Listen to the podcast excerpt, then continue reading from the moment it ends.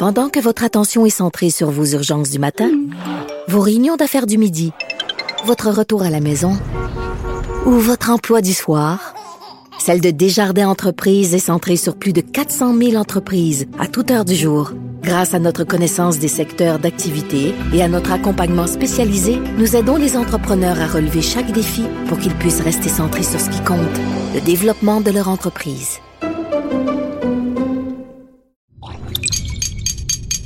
Cube Radio. Silence Veuillez vous lever. La cour présidée par l'honorable François-David Bernier est déclarée ouverte. Entrez dans les coulisses de la justice. Écoutez, vous serez pas jugé. Ils appellent à la barre les acteurs de l'actualité. Oui, votre honneur. Avec François-David Bernier. Avec François-David Bernier. Avocat à la barre. Cube Radio. Bonjour, bienvenue à l'émission. En début d'émission, on revient sur le cas de Jake Seven euh, avec euh, Maître Sophie Mongeon qui nous explique un peu euh, comment ça fonctionne, toutes les procédures devant la LNH et d'autres genres de procédures qu'on voit avec d'autres organisations, d'autres sports. Où est-ce qu'on pourrait améliorer tout ce qui est LNH et évidemment, mon père des poursuites civiles dans ce genre de dossier. Euh, il y a les pensionnats autochtones. On revient sur ce sujet avec euh, Maître Jean-Paul Boilly. Euh, il nous explique un peu l'histoire de tout ça, de, ces pensionnats-là qui, qui, ont fait tellement de mal. Euh, il y a Québec qui réserve 25,8 millions pour lutter contre la violence conjugale chez les Autochtones. Donc, on traite de cette réalité autochtone avec la violence conjugale, dont on sait que c'est un fléau. Il y a déjà beaucoup d'argent d'investi, mais là, on sait vraiment cette partie-là. Euh, également, il y a, on revient avec euh, Éric Yakov de Boise sur euh, l'histoire d'Alexandre Bissonnette, tout ce qui est évidemment euh, les peines cumulatives.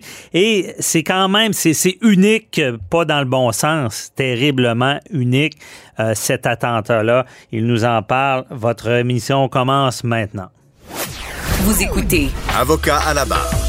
Pour ceux qui suivent la série euh, canadien avec les Jets, euh, celle avant aussi euh, contre Toronto.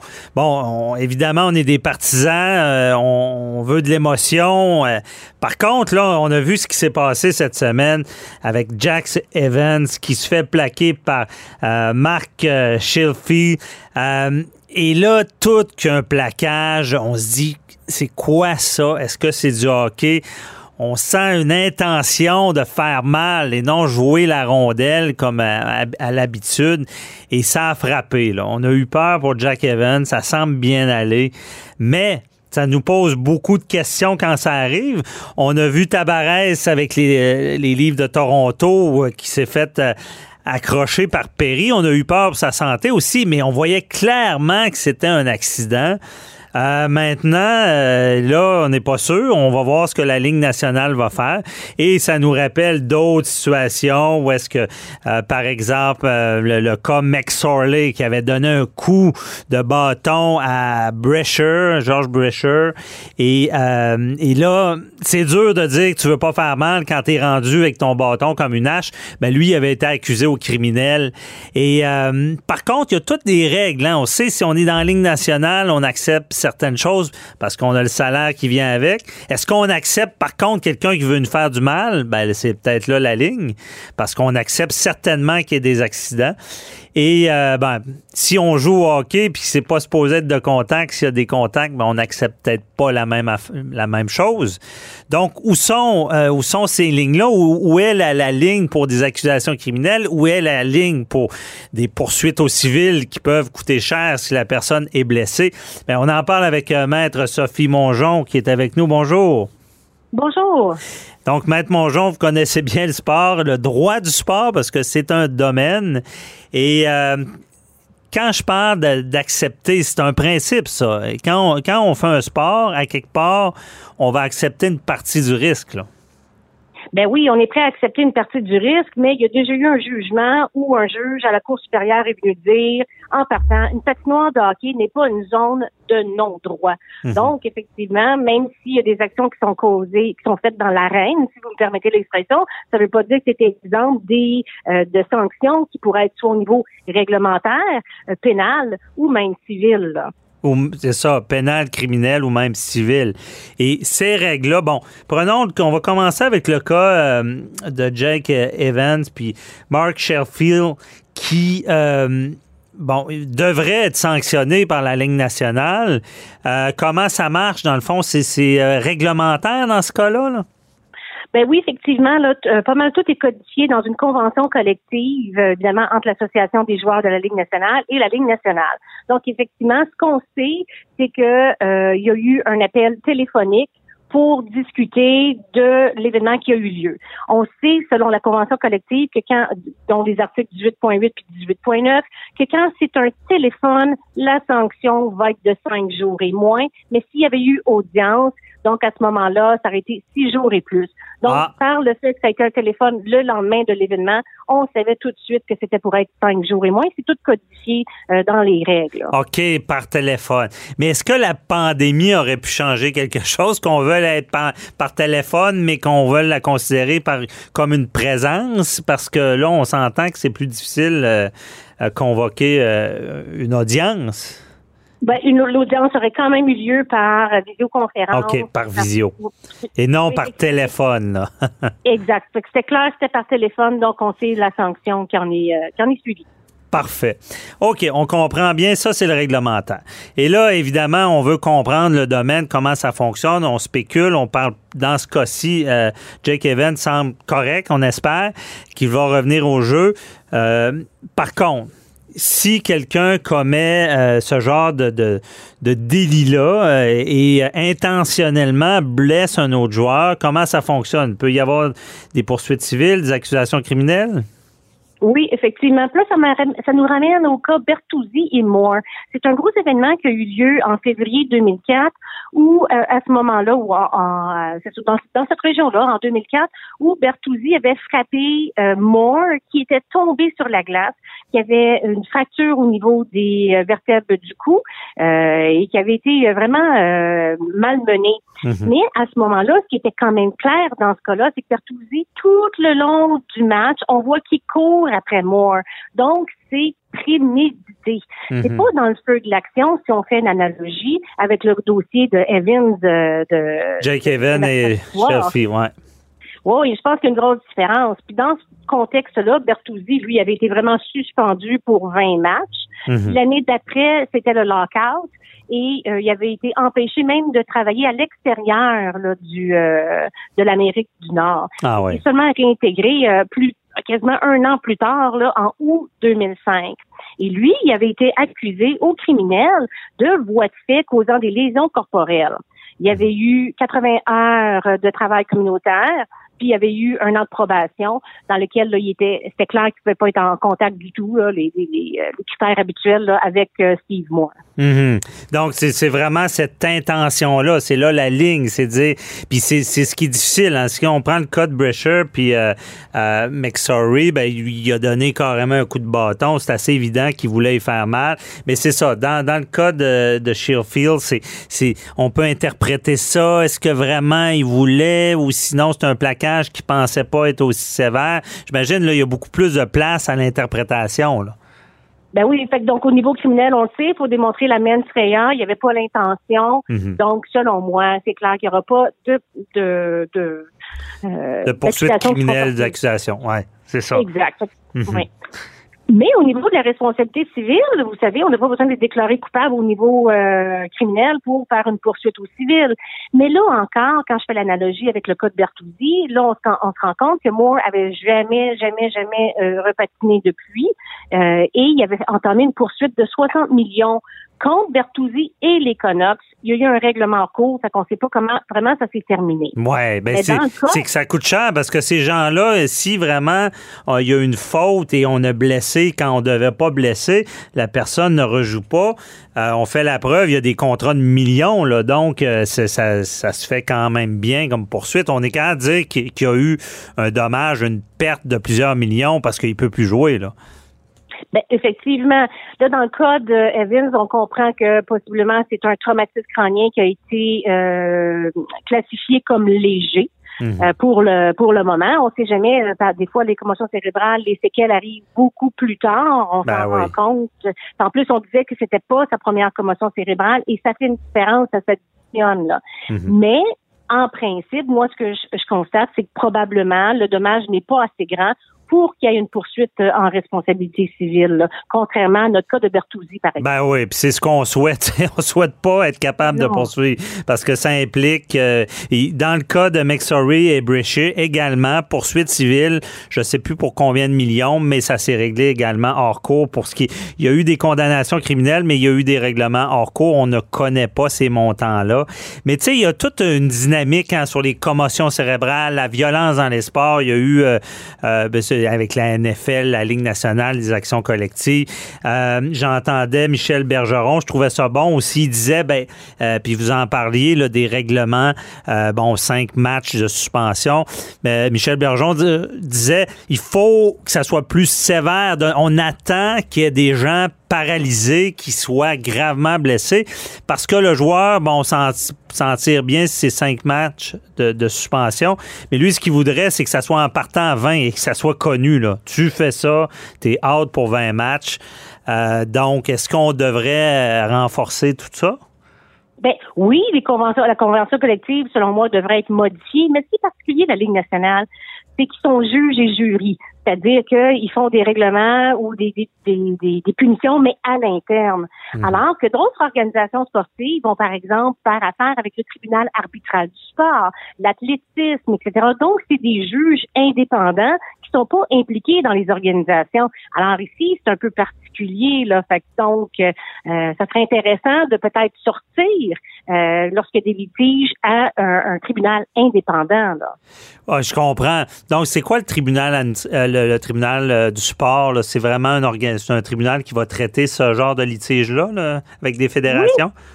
Exact. Ça a été mis sur pied par le, comité olympique il y a plusieurs années euh, dans le but de légiférer puis de cas qui pouvaient être problématiques, surtout au niveau du dopage. Mhm. euh, beaucoup aussi par rapport à avoir la, possibilité en tant que transgenre de compétitionner dans des euh, compétitions féminines, euh, toutes sortes de débats comme ça. Puis c'est un tribunal qui est mandaté avec des personnes indépendantes qui sont nommées, puis qui sont des vrais juges, puis vont traiter un paquet de sujets vraiment intéressants. Mhm. Puis en plus, il y a même un, un, autre tribunal d'appel qui s'appelle le tribunal fédéral suisse qui, lui, va même chapeauter les décisions du tribunal arbitral du sport. c'est un vrai processus juridique comme nous, nos tribunaux administratifs.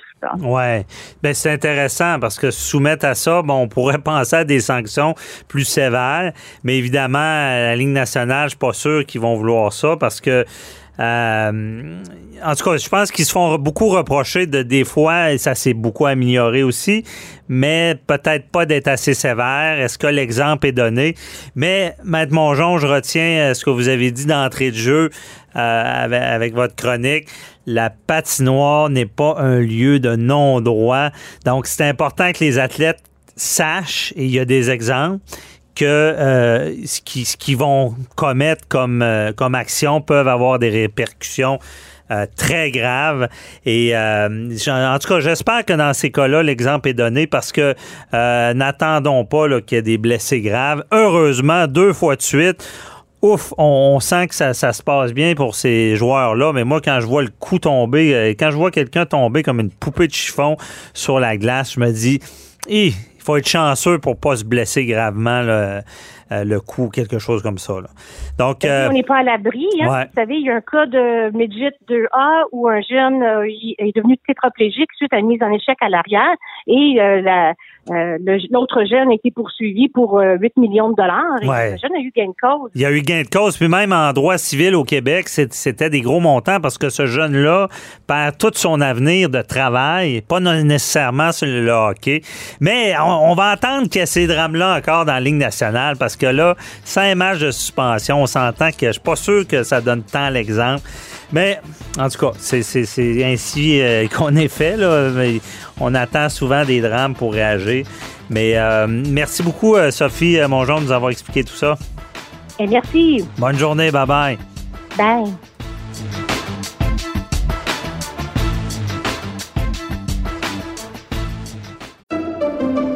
Pendant que votre attention est centrée sur vos urgences du matin, vos réunions d'affaires du midi, votre retour à la maison ou votre emploi du soir, celle de Desjardins Entreprises est centrée sur plus de 400 000 entreprises à toute heure du jour. Grâce à notre connaissance des secteurs d'activité et à notre accompagnement spécialisé, nous aidons les entrepreneurs à relever chaque défi pour qu'ils puissent rester centrés sur ce qui compte, le développement de leur entreprise.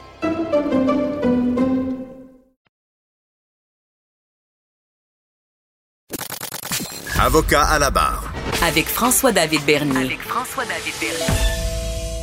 215 paires de chaussures pour dénoncer l'horreur des pensionnats autochtones. Cette semaine, on a vu euh, notre premier ministre s'excuser. Ces, fameux pensionnats-là, euh, où l'horreur semblait se, produire, on toujours surpris que ça s'est passé sur, euh, au Canada, sur notre territoire.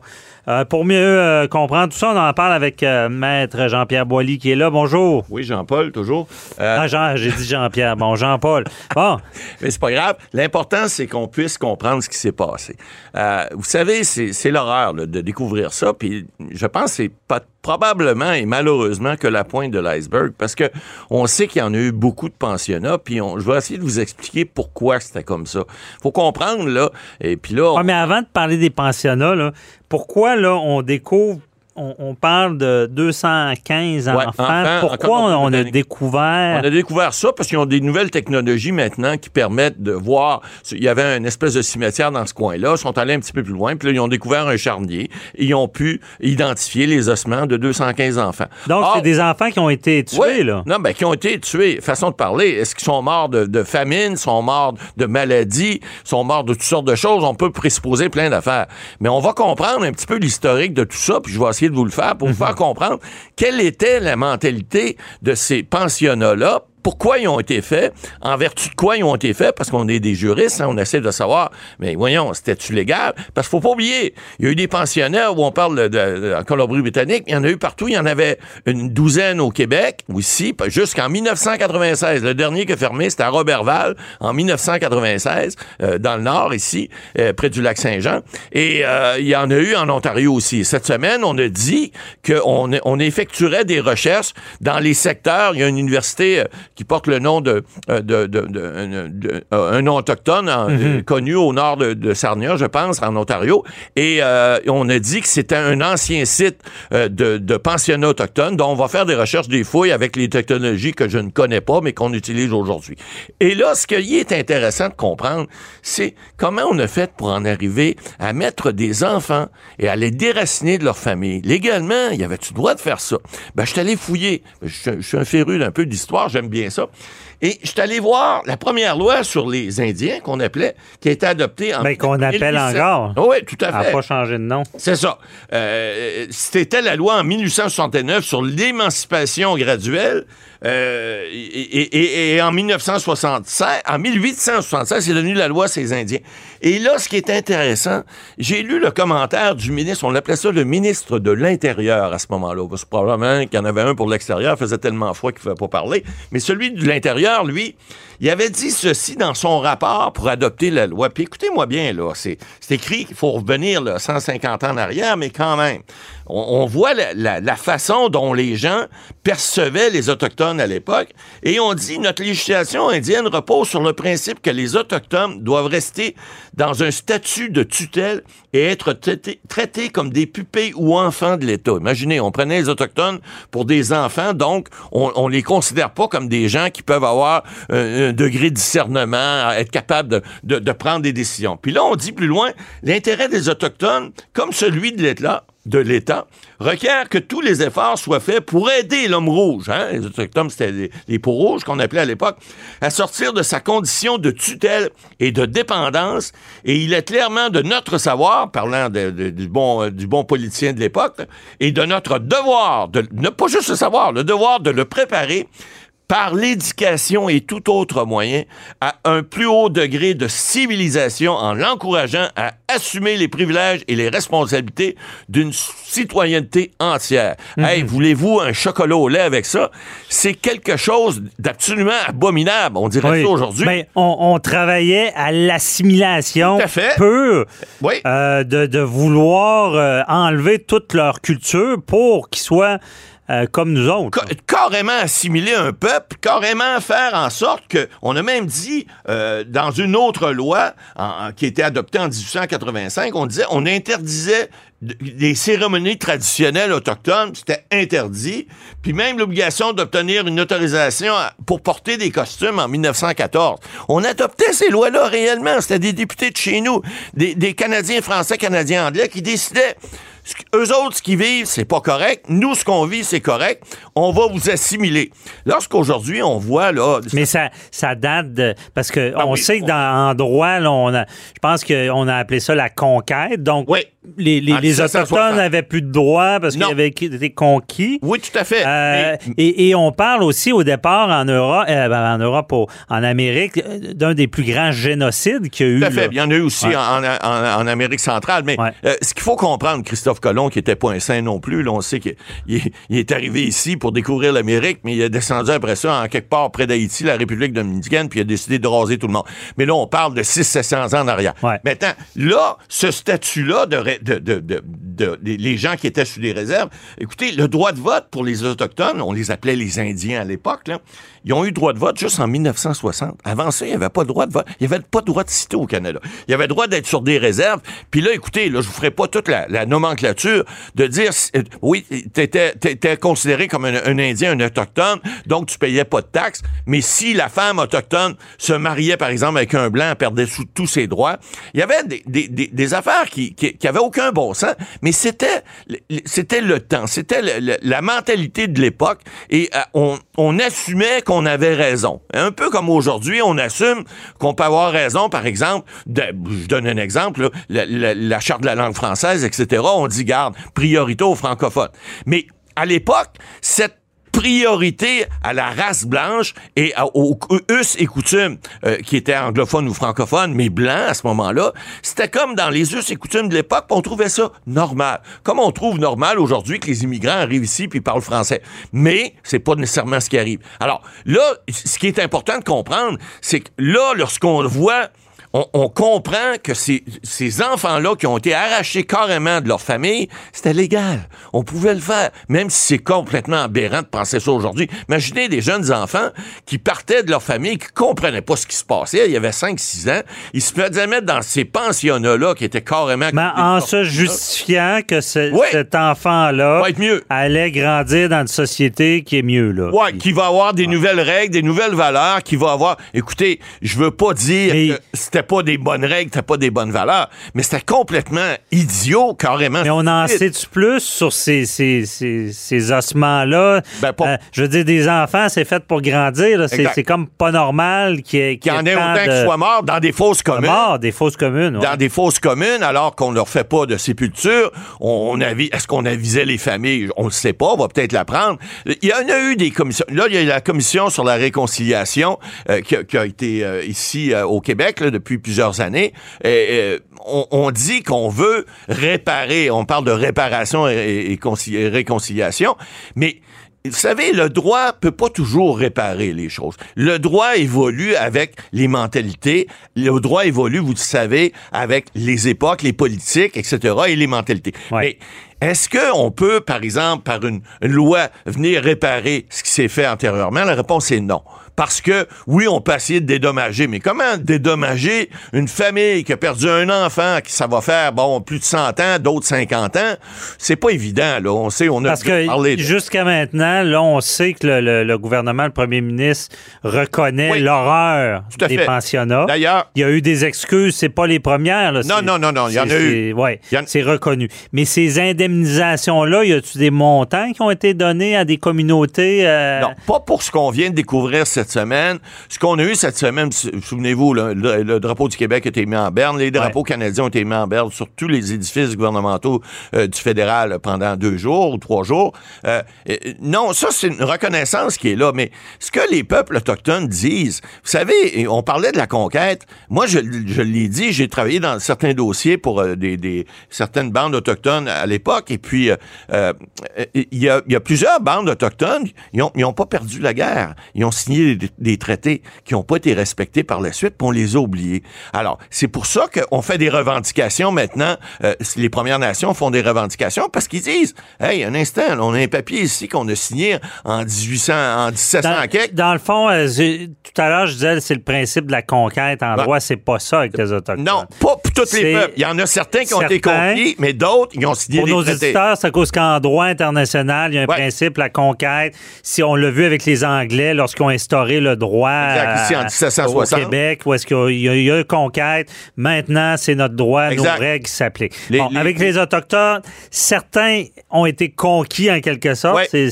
C'est d'autres ont signé des traités. Et d'autres des traités, mais Exact. certains traités n'ont pas été Ils n'ont respectés. jamais été respectés. Ils ont été enterrés en quelque part avec, euh, avec une pelle, puis euh, avec une même pas de sépulture, puis on a, on jeté ça aux poubelles. Or, on a pu retracer certaines traces, et puis là, aujourd'hui, ben, ces revendications-là se font. Maintenant, ça, c'est une chose. Mais à l'époque, de traiter des gens comme des gens, même pas de deuxième ordre, c'était, c'était, non, on peut, votre culture, c'est pas bon, euh, vos traditions, c'est pas bon, euh, vous avez pas le droit de porter vos costumes. Écoutez, là, c'est, c'est, je, je veux pas revenir à la- l'Allemagne nazie, là, mais c'est de décider qu'est-ce qui est bon. Est-ce que la race aryenne est supérieure aux Juifs? Et puis la réponse est oui, on tue tous les Juifs.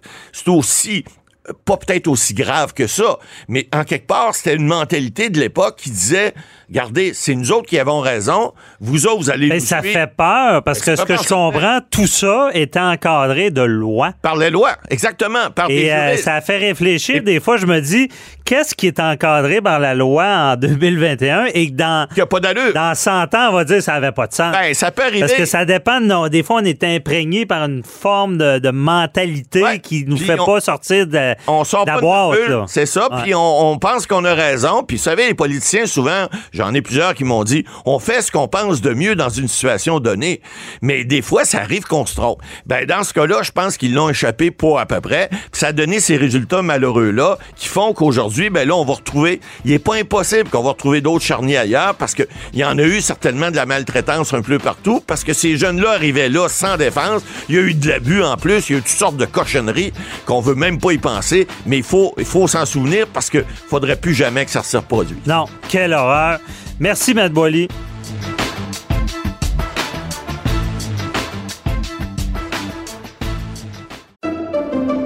Pendant que votre attention est centrée sur vos urgences du matin, vos réunions d'affaires du midi, votre retour à la maison ou votre emploi du soir, celle de Desjardins Entreprises est centrée sur plus de 400 000 entreprises à toute heure du jour. Grâce à notre connaissance des secteurs d'activité et à notre accompagnement spécialisé, nous aidons les entrepreneurs à relever chaque défi pour qu'ils puissent rester centrés sur ce qui compte, le développement de leur entreprise.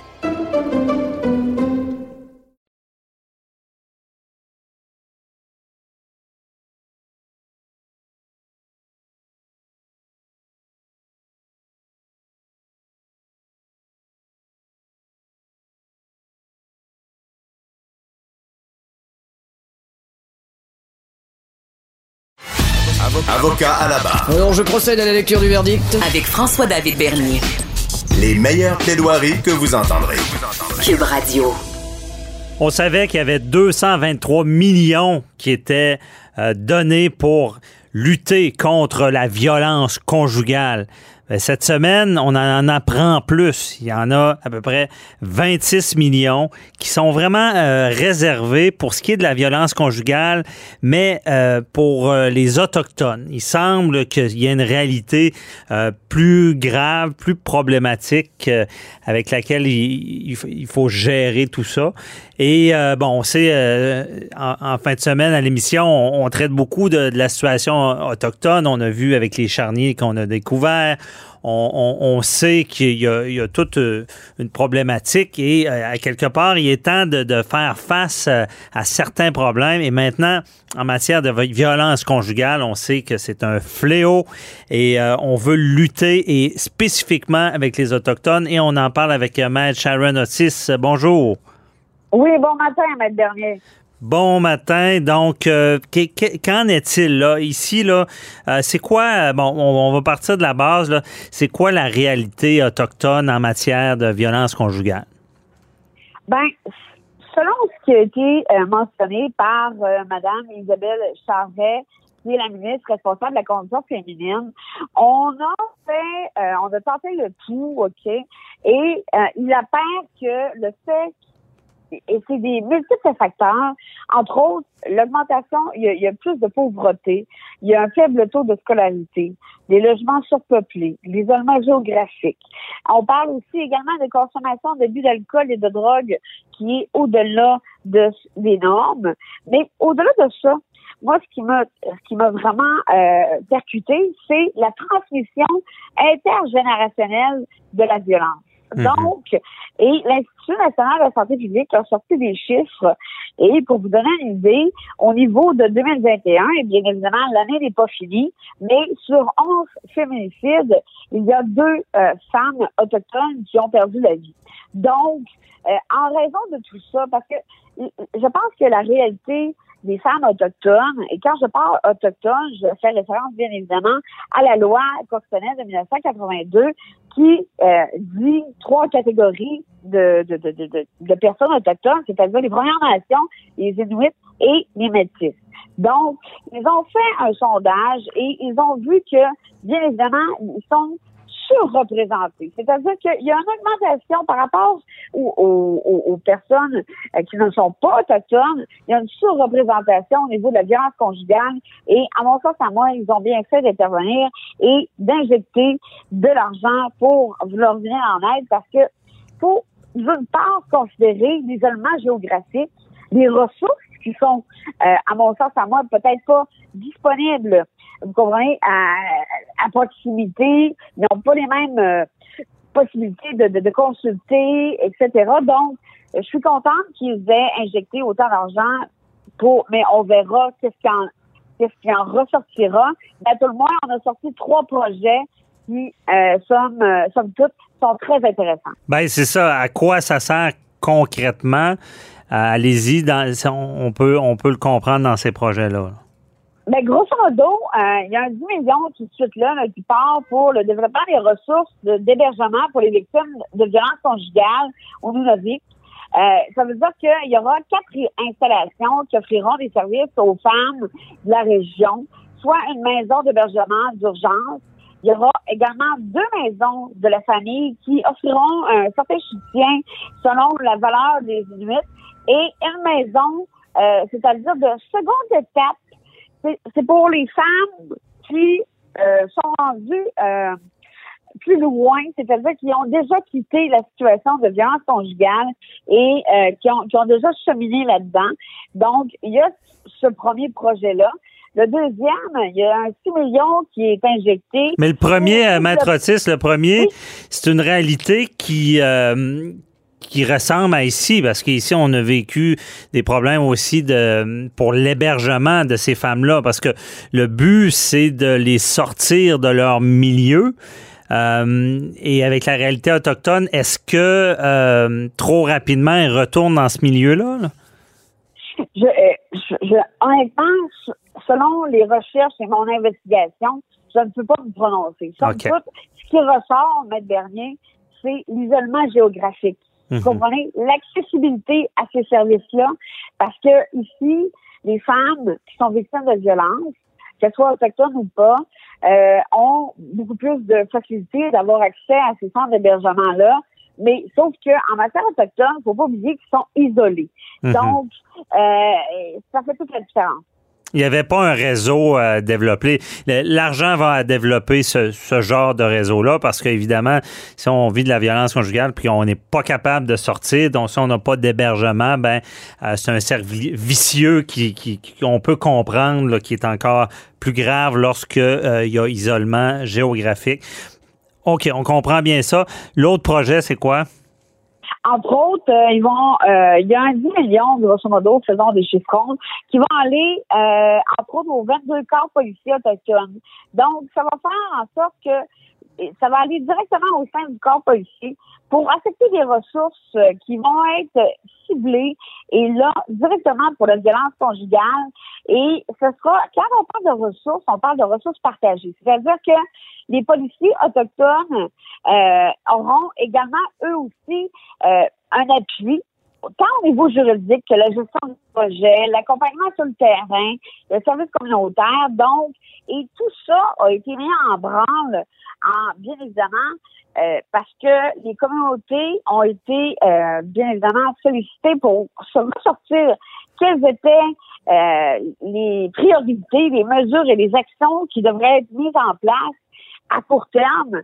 Et les représentants locaux devront, de chacune des communautés, devront euh, déterminer les paramètres. C'est-à-dire, bon, où est-ce qu'on implante, par exemple, telle maison. Pour les corps policiers, c'est très clair, mais somme toute, ils vont pouvoir euh, coller à la, la, la réalité locale. Parce que c'est là où est-ce que nous, euh, je pense qu'on n'est pas conscient euh, de leur problématique, de l'isolement. Donc, ça, c'est le deuxième, euh, je voudrais que même que c'est le troisième projet parce que le deuxième, c'était bel et bien là de réserver là, les services à proximité euh, pour qu'il y ait un service de, de, de guérison. Et ça, tant pour les hommes que pour les femmes autochtones qui vivent de la violence conjugale, ainsi que, voudrais même qu'ils ils étendent le service à l'entourage. Donc, les proches, les enfants, etc., seront euh, également là épaulés. Mhm.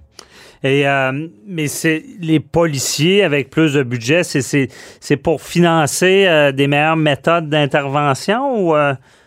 des meilleurs services parce que je pense que quand on est en matière de violence conjugale et surtout en matière autochtone, les, les, les peuples autochtones ont des, des réalités ou des cultures différentes, des façons de voir les choses différemment de nous. Et je pense que c'est pour beaucoup plus les épauler sur le terrain et pouvoir intervenir euh, adéquatement. Mhm. OK, je comprends. Et euh, la violence conjugale, euh, bon, vous savez, vous en parlez à l'occasion. Euh, par contre, il y a toujours ce problème. Oui, mettre de l'argent, mais est-ce que c'est suffisant? Parce que il y a toujours le problème récurrent de, de difficulté à, à intervenir en prévention, à, à réussir à arrêter quelqu'un qui est violent avant qu'il qui, qui commettent vraiment un crime. Est-ce qu'on on regarde cette op- optique-là de prévention avec tous ces investissements-là? Mais je pense que en cas du budget qui a été attribué au corps policier, qui sera attribué, pardon, au corps policier, je pense que c'est dans une optique aussi de prévention, c'est-à-dire d'avoir les ressources effi- efficaces et euh, de, de pouvoir intervenir. Mhm. Donc, euh, mais à savoir, est-ce que les sommes seront suffisantes? Euh, là, la question est là au complet. Est-ce que ça sera suffisant? Parce que ces personnes-là ne vivent pas la même réalité, au risque d'être redondantes, mais euh, n'est pas la même réalité. Et je vous dirais que même au niveau de l'INSPQ, c'est-à-dire l'Institution nationale de la santé publique, juste au niveau des, des chiffres qui sont avancés, plus de 52% des Autochtones victimes de, con- de violences conjugales euh, sont victimes de violences conjugales, comparativement à 23% des victimes qui sont non autochtones. Donc, vous voyez que quand on, je vous parlais tout à l'heure de surreprésentation, c'est ce que je vous dis. Donc, Mhm. définitivement, il y a une problématique, il y a une problématique qui est plus grave, d'une gravité, et qu'on doit, je pense, euh, arriver euh, avec des solutions rapides. Et je pense que c'est, entre autres, ce que la ministre, Mme Isabelle Charret, a essayé de faire. Effectivement.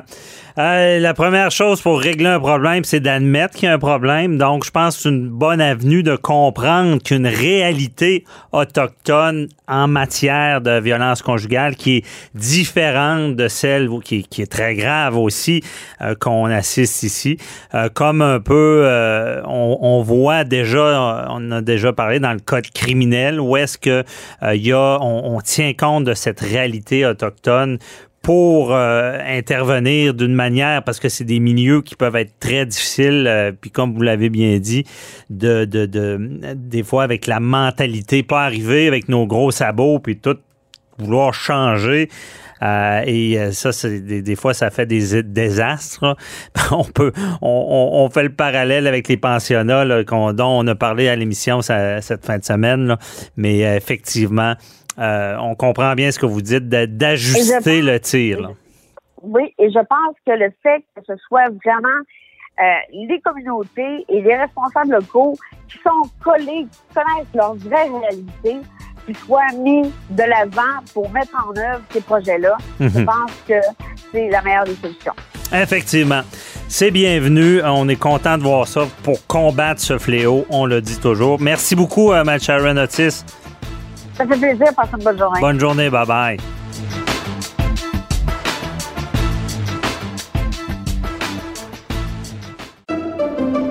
Pendant que votre attention est centrée sur cette voix qui vous parle ici, ou encore là, tout près ici, très loin là-bas, ou même très, très loin, Celle de Desjardins Entreprises est centrée sur plus de 400 000 entreprises partout autour de vous. Depuis plus de 120 ans, nos équipes dédiées accompagnent les entrepreneurs d'ici à chaque étape pour qu'ils puissent rester centrés sur ce qui compte, la croissance de leur entreprise.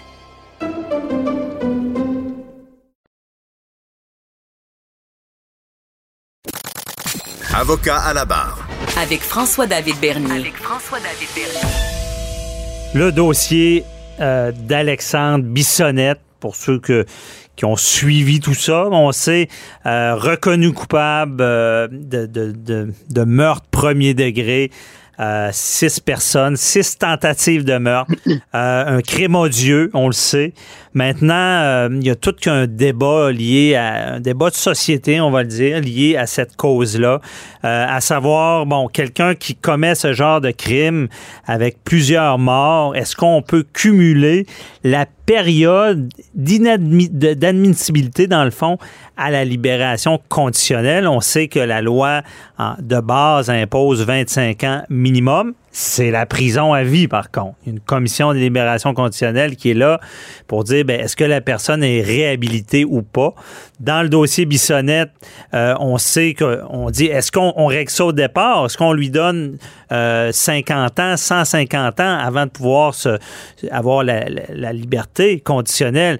Et là, la Cour d'appel est intervenue, a dit non. C'est cet article-là qui avait été instauré par le gouvernement Harper qui permet de cumuler comme ça était inconstitutionnel. Le jugement de première instance qui dit qu'on cumule 25 plus un autre période qui donnait à peu près 40 ans et qu'on réparait l'article. On dit non, c'est pas au juge de faire ça, c'est au législateur, c'est au gouvernement de refaire un article si c'est une volonté de cumuler ces peines-là. Mais il en reste pas moins que le crime est odieux. Euh, on l'a pas dit directement, mais on sait qu'il y a une saveur euh, ben, raciste qui, qui, on a attaqué une mosquée. C'est particulier. Et euh, tout ça, il faut se rappeler aussi que la Cour suprême a accepté cet appel-là parce qu'au Canada, c'est même pas homogène. Au Québec, en ce moment, l'article est inconstitutionnel, mais euh, euh, pour ce qui est du Canada, dans l'Ontario, il y a des gens qui ont été condamnés à 75 ans de prison minimum. Donc, il va falloir que ça soit uniformisé parce qu'on sait que les, jugements de l'Ontario n'ont pas de, force ici. Il n'y a pas de staré décisif. Donc, c'est pour ça qu'on a accepté de traiter ça. Est-ce que c'est constitutionnel? Mais c'est quand même ce, crime-là, c'est, historique ce qui se passe et euh, on espère avoir des réponses.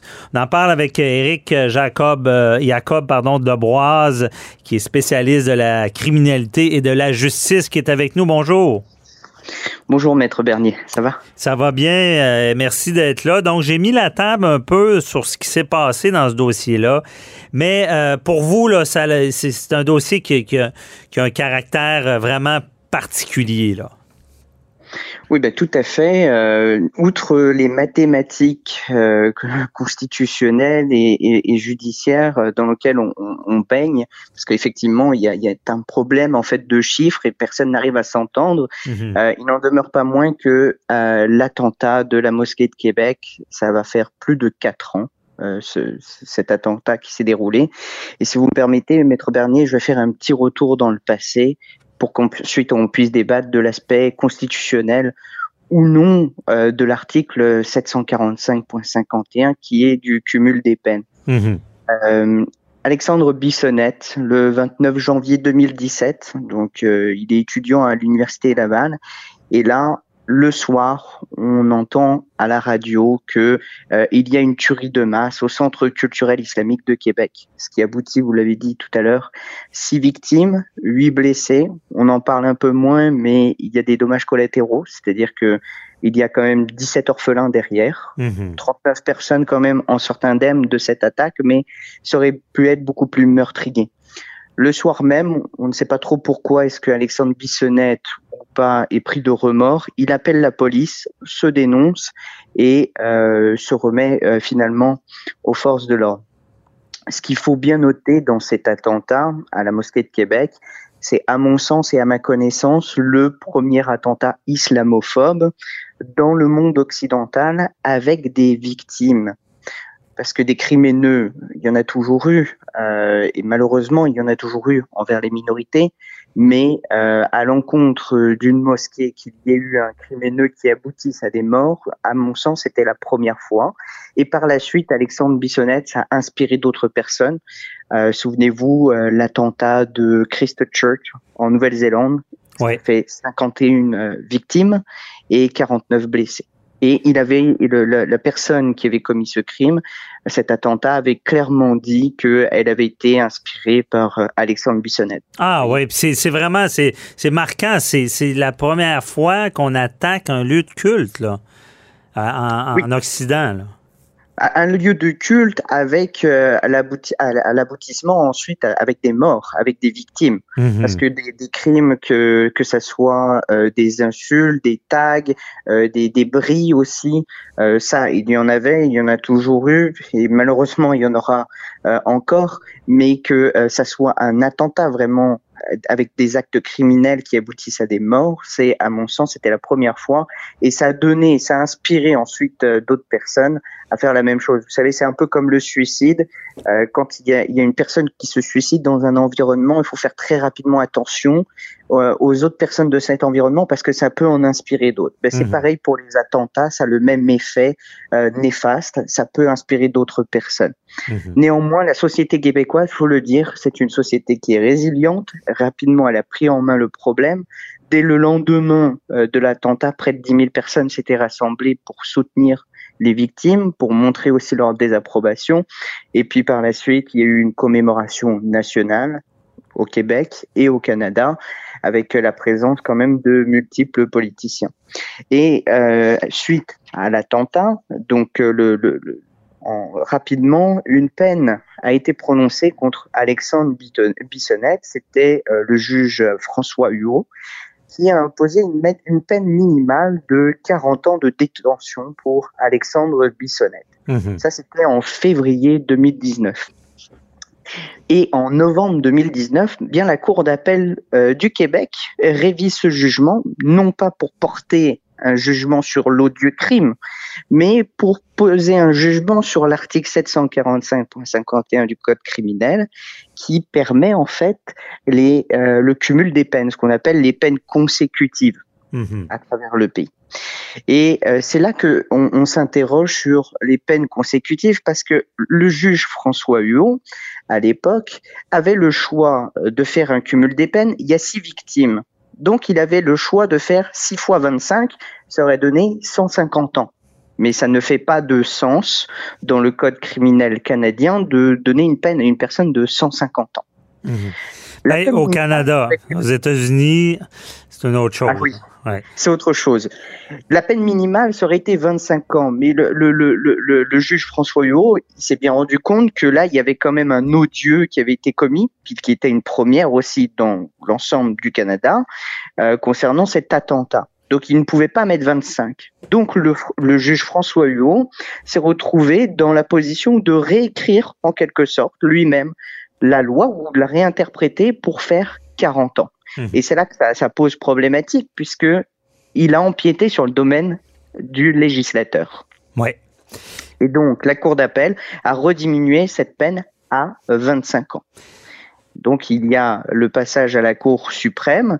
Parce que, ce qu'on, oui, maintenant Cour suprême, mais ce qu'on veut dans tout ce débat-là, c'est d'essayer de, de, de bonifier ou de, de, de, de, sembler plus sévère que la prison à vie. Et je pense que dans la tête des gens, le, le, chiffre 25 ans, et euh, pour eux, quelqu'un qui a la prison à vie va faire 25 ans, elle fera pas plus. C'est ça le problème de la perception de la société. Là. Ah, on, a en fait, euh, en réalité, on a un très gros problème en, Occident, c'est que on a des crimes qui sont relativement nouveaux, dont on, on ne connaissait pas trop auparavant les, attentats. Et euh, cumulé à cela, il y a des peines que nous n'appliquons plus. C'est-à-dire que euh, les peines de mort, très peu on en applique en Occident. je crois que le dernier pays qui en applique en Occident, c'est les États-Unis. Mhm. Donc on se retrouve avec une inadéquation entre euh, des crimes nouveaux et euh, des peines dont on n'arrive pas à équilibrer la sévérité. Et on se rend bien compte que les peines de prison en tout cas pour la société, ne semble pas suffisante, ni la prison à vie. Mais on ne veut pas non plus aller vers des peines capitales. Alors on essaye de jongler avec la possibilité justement de faire un cumul des peines qui serait comme une forme symbolique euh, de, de, dire que c'est une peine capitale pour la personne, c'est-à-dire que au-delà de son de, de, la prison à vie, ben en fait, euh, il n'y a aucune possibilité de réhabilitation de cette personne dans la société avant un certain seuil d'années passées. Mais ça va à l'encontre de tous tous les, les assises, les bases du système canadien qui sont de réhabiliter les gens qui ont tout à fait. Mais comment, comment on, étiquette l'horreur? C'est ce qu'on veut faire ici. On veut. C'est compliqué. Ouais. Très compliqué parce qu'effectivement, comme vous l'avez dit, dans le, le système canadien, ça va à l'encontre des valeurs du système canadien de réhabilitation, justement, si on applique des peines de 100, 150 ans. Mhm. C'est un principe qu'on retrouve dans toutes les justices européennes qui provient en fait de la culture chrétienne qui permet que la faute on puisse s'en repentir. Et donc effectivement comment on étiquette l'horreur? Bah j'ai pas vraiment la réponse à cette question mais c'est c'est l'argument qui va être utilisé par la défense à la Cour suprême, c'est que on doit permettre la réhabilitation d'une personne euh, dans notre système euh, euh, dans notre société. Et surtout, ils vont utiliser cet argument pour dire que ça va à l'encontre de la charte des droits et libertés canadienne. Mm-hmm. on, sait déjà.